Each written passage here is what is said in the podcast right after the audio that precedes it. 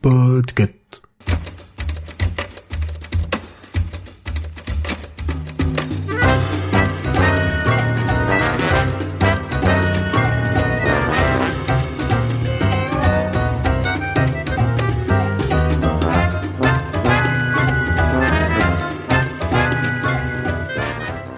Bonjour ou bonsoir et bienvenue dans Choix-Pitre. Je suis Aline et vous avez peut-être déjà entendu ma voix dans Watchlist ou La réponse D. En préambule de cet épisode, je dois vous faire un aveu, je ne suis pas une grande lectrice. Je me sens un peu bancale pour vous parler de livres, mais j'avoue que la saga dont je vais vous parler m'a en quelque sorte réconciliée avec les bouquins. D'abord, il faut que je vous parle un peu de l'auteur.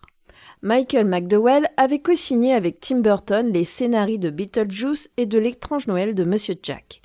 En dix ans, il a écrit une trentaine de romans avant de décéder en 1999 du sida. Et l'une de ses œuvres les plus connues est la saga sortie en six tomes, environ 1200 pages, traduit en France par Yoko Lacour et Hélène Charrier. Je parle bien sûr de Blackwater. Stephen King aurait même écrit La ligne verte en suivant le modèle de Michael McDowell dont il admirait le travail. On y retrouve d'ailleurs quelques ingrédients. L'ambiance moite du sud des États-Unis, le fantastique ancré dans le réel, les personnages plus ou moins complexes.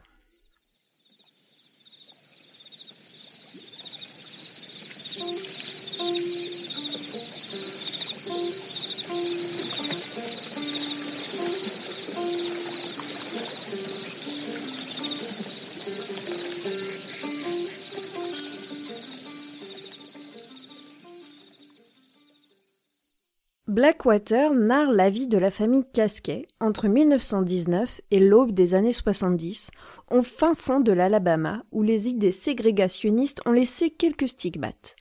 En 1919 donc, lorsque le récit démarre, la ville de Perdido, coincée entre les eaux noires de la Blackwater et celles rouges de la Perdido, et dont l'économie est basée sur l'industrie du bois, est aux prises avec une crue phénoménale alors qu'Oscar Casquet sillonne avec son domestique les rues à l'aide d'une barque.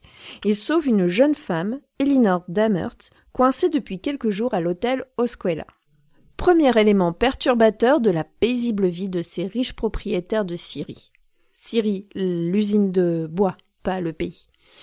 Je ne vous en dirai pas davantage sur l'intrigue, mais sachez qu'à travers l'évolution de cette famille, de cette ville avec la construction d'une digue, vous aurez également un bref aperçu de 50 ans d'histoire des États du Sud des États-Unis.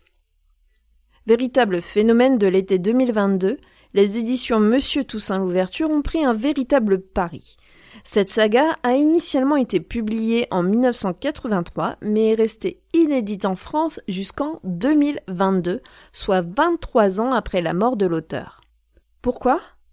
Ben, Je ne sais pas. Eh bien, n'hésitez pas à venir me le dire sur le Discord de Podcut. Les six tomes sont sortis à raison de un livre toutes les deux semaines entre avril et juin. Le style étant fluide et l'histoire prenante, vous pouviez les enchaîner avec très peu d'attente. Aussi, découper l'histoire a permis de sortir des livres de poche que l'on peut emmener partout avec nous, dans le bus, au bord de la piscine, etc., etc. Parce que oui, c'est l'une des forces de Blackwater, une lecture prenante que l'on peut emporter partout. Enfin, les éditeurs ont misé à fond sur la couverture. Les six livres sont de petits bijoux à l'esthétique rétro grâce aux illustrations de Pedro Oyarbide bijoux qui sont alors du plus bel effet dans ma bibliothèque. Et les libraires l'ont bien compris. Selon Dominique Borde, l'éditeur, l'imagerie, je cite, un peu rock avec un côté tatouage poker a été voulu pour être à la fois classe et bling bling. Et au-delà de l'objet, finalement le récit m'a séduite et je l'ai littéralement dévoré.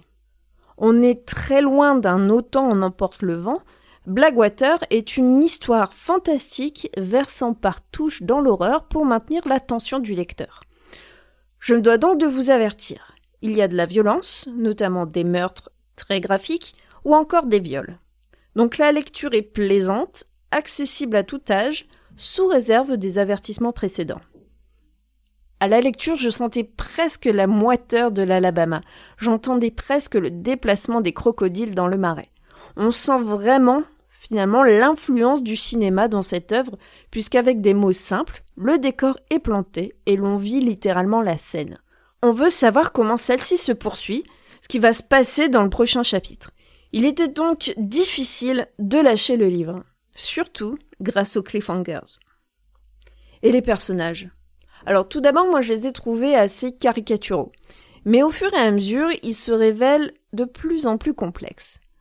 Des faux naïfs, des machiavels emperruqués, des créatures loin d'être végétariennes, et tout ce petit monde devant garder la face dans une société hiérarchisée, mais vacillante, à l'aune de deux guerres mondiales, de la crise de 1929 et encore de la ruée vers l'or noir. Les relations interpersonnelles m'ont semblé vraiment d'un autre temps, par exemple, la matriarche, Mary Love, je l'imaginais en robe à crinoline, alors que l'histoire se déroule dans les années 20. Et en même temps, j'ai trouvé le propos euh, hyper moderne. Parce que Blackwater, c'est selon moi l'affrontement de deux femmes fortes. La matriarche Mary Love contre Elinor, le personnage principal qui est l'étrangère par excellence, le grain de sable qui va venir perturber ce microcosme. Et aussi d'autres femmes vont se rebeller, notamment contre leur mari. Il y a même un couple lesbien qui se forme, bien qu'il ne soit jamais explicitement nommé comme tel. Et en décor de fond, presque comme un constat, sans forcément juger, juste décrire, vous avez les relations entre les blancs et les noirs dans cet Alabama, symboliquement séparés en ville par un pont. La relation maître-domestique est là, banal.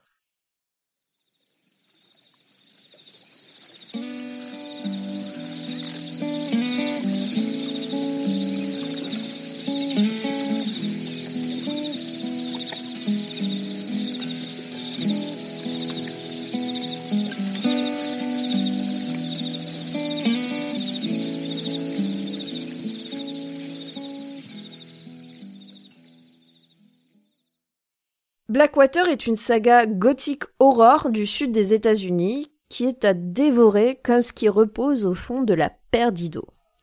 Vous ne pouvez pas les rater, que ce soit chez votre libraire ou à la médiathèque du coin, puisque je le répète, la couverture est juste magnifique.